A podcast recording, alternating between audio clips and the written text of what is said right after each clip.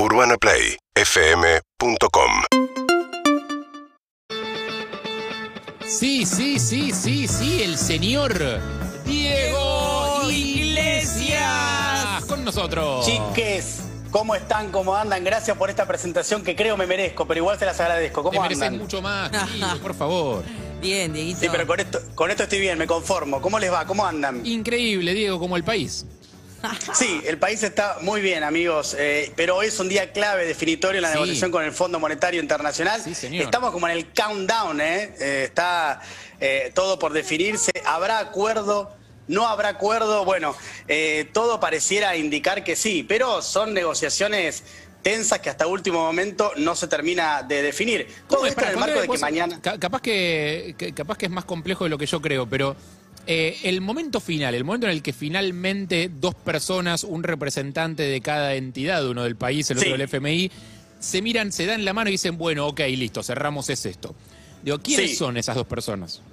Bueno, en este caso tiene que ser los dos representantes que son para eh, la Argentina en la negociación con el Fondo Monetario eh, Internacional, que son Luis Cubedo, un venezolano, y Julie Cossack, eh, que es un estadounidense, y Martín Guzmán. Obviamente que tanto de la parte del FMI como de la parte argentina eh, está todo chequeado con las máximas autoridades antes de que se den esa mano, que en este caso entiendo va a ser virtual, ¿no? Porque Claro. no están Cubedo y Cossack en la Argentina. Y porque menos gana de tener Martín Guzmán de darles la mano también.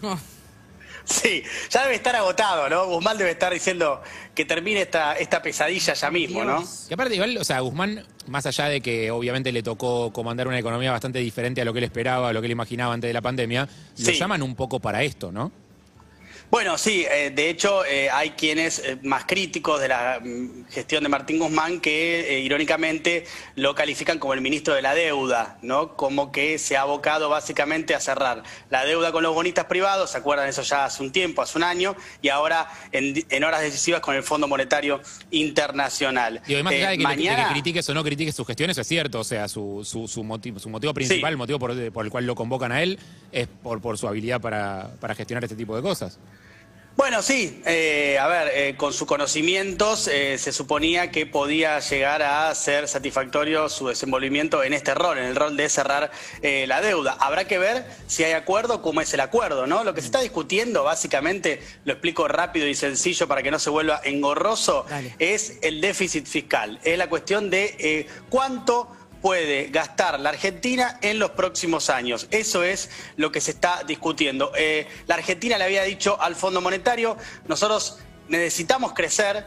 La, economía necesita crecer porque si crecemos, por ejemplo, hay más exportaciones, si hay más exportaciones tenemos más dólares, si tenemos más dólares le podemos pagar. Y entonces la Argentina dijo, bueno, pongamos el 2027 como plazo para eso. Y el Fondo Monetario para llegar al déficit cero, me refiero, ¿no? Claro. A- a- para tener un equilibrio fiscal.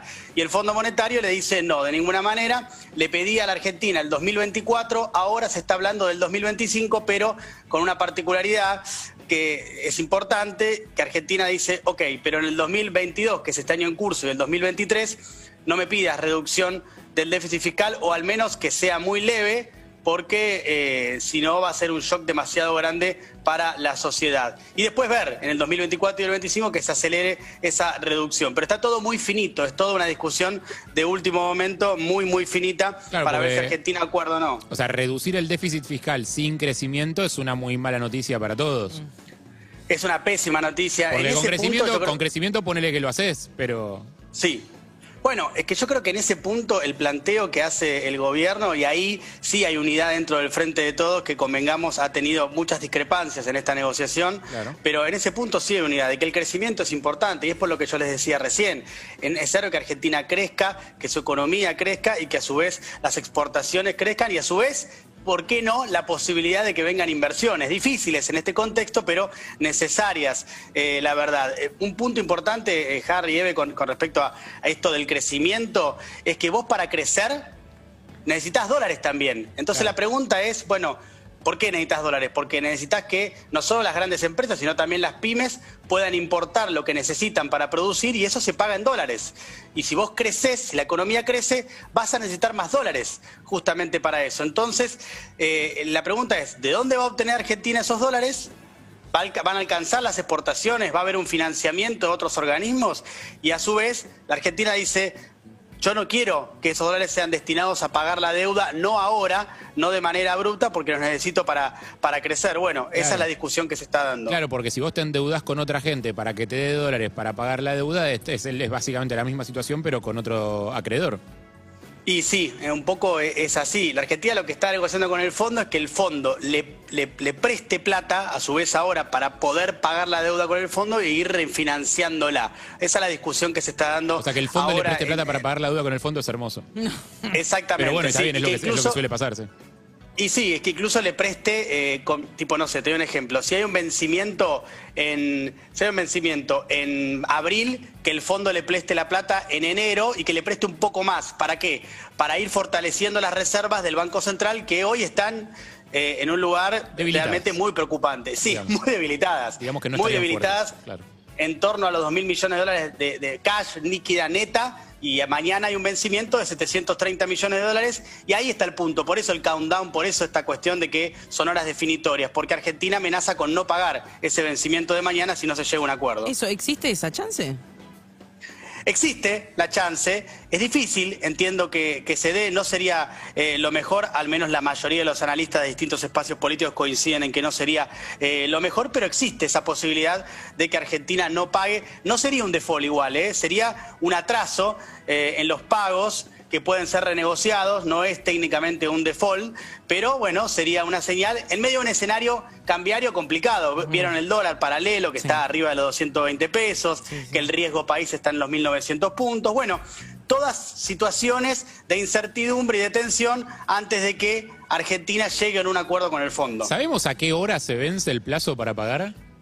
Bueno, eh, técnicamente la Argentina hoy antes de las 12 de la noche debería librar una orden vía Banco Central para poder pagar el vencimiento de mañana. Ah, con lo cual si esa orden no está librada para mañana ya está. O sea, técnicamente no. Claro, técnicamente la, decisión se toma hoy en realidad. Se debería tomar hoy, exactamente. Por eso lo de que son horas eh, definitorias para definir qué va a pasar con el Fondo Monetario en el día de hoy. Qué presión. Muy sí, mucha presión, ¿no? Sí, no, no, prefiero laburar de cualquier otra cosa. No, imagínate lo que es esa negociación, eh, minuto a minuto. Entre, me, me estás negociando alquiler, Diego, déjame de joder, o sea. Sabes que sí, sabes que sí. Y yo encima lo he negociado siempre mal, así que no me imagino cómo negociaría con el fondo. Sí, sí, sí, probablemente haya antecedentes de todas formas en la historia argentina de gente que haya negociado con el fondo como vos con, con el alquiler.